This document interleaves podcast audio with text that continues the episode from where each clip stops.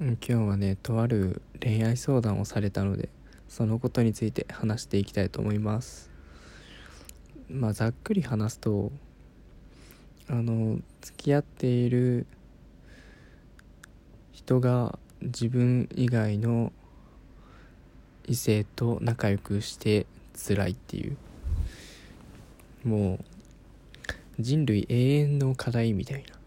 俺も経験あるしなんなら付き合った人全員が経験することなんじゃないかみたいな問題ですよね。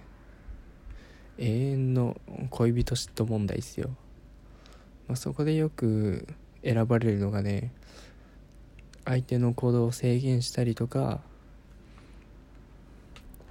まあ知らなければいいみたいなことを取るパターンとかね、まあ、いわゆる束縛するパターンなんですけど、え相手も相手でなんか謎にね相手のためを思ってとか言ってねその異性に会う回数を減らしたりするわけなんですけども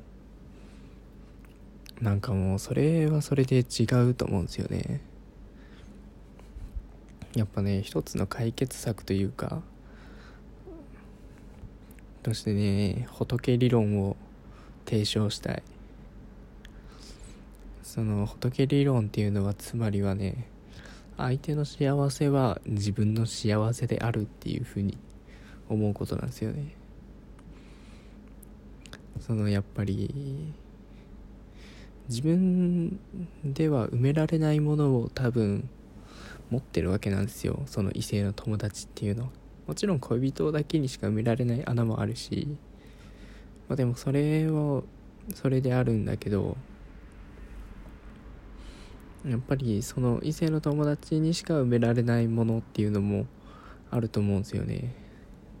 っていうかそもそも相手の人生の中でできた人間関係をその一人の人間の欲によって切るっていうのは、まあ、ものすごい傲慢なことなんじゃないかなっていうふうに思うわけですよ。まあ、ある意味なんだろう。人間らしい感情っちゃ感情なんですけどね。独り占めしたいというか羨ましいというふうに思うのは妬むのか。まあそれもそうなんですけどやっぱそういう感情って湧くこと自体自分も嫌だしなんか醜いとされるじゃないですか。でそれを相手に伝えずに我慢するのも我慢するのででいつか爆発して別れちゃうパターンっていうのはねもうね何回も聞いたことあるしまあ俺もぶっちゃけそのパターンで別れた。経験済み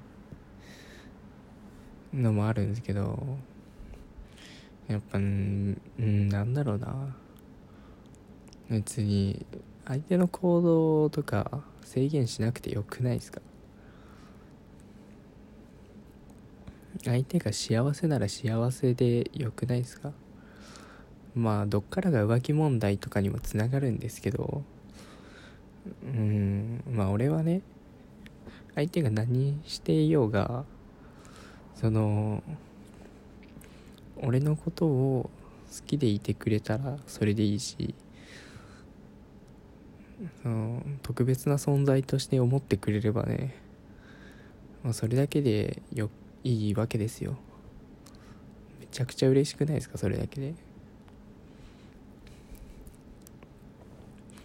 でまあ手つなぐことだったりその自分とは違う誰かの家に泊まったとしてもまあまあそれもそれで一種の相手の人生の楽しみの一つだし別にやっぱ自分にはできないことだから友達として誰かの泊まるっていう体験を自分は提供してあげられないわけだからその人生の一つの思い出というか体験を奪うのは違うんじゃないかなっていうふうに思いまして。まあ仏理論なんつって言ってますけどね。まあそういうふうに思えばね自分も傷つかなくて済むわけですよ。うんぶっちゃけ言うとね。そう。俺がこの理論を提唱し始めたきっかけがありましてそれはまあ究極ね自分が傷つきたくないってことなんですよね。やっぱり羨ましいとか妬ましいっていう気持ちにはキリがないしその相手が自分とは違う異性と仲良くするのも嫌だし究極自分以外の誰かと楽しそうに過ごしてるのも俺はもう羨ましいと思っちゃうんですよね。その相手のインスタとかツイッターとかを見て楽しそうにしてるのですら羨ましいと思っちゃうから。そういう醜い感情で満たされるのはまあ気分は良くないしね。まあそれもそれでこう自分勝手だと分かってるからね。もう何の生産性もないしただ溜め込むだけであの何もかもがよろしくないんですよね。なのでもう相手の行動を制限というか別にね制限せずにその逆にその中でもそれでも自分を選んでくれることにね喜びを感じればいいんじゃないかなとふうに思います。だから別に俺は結局何してもらってもね相手が笑顔ならそれでいいです。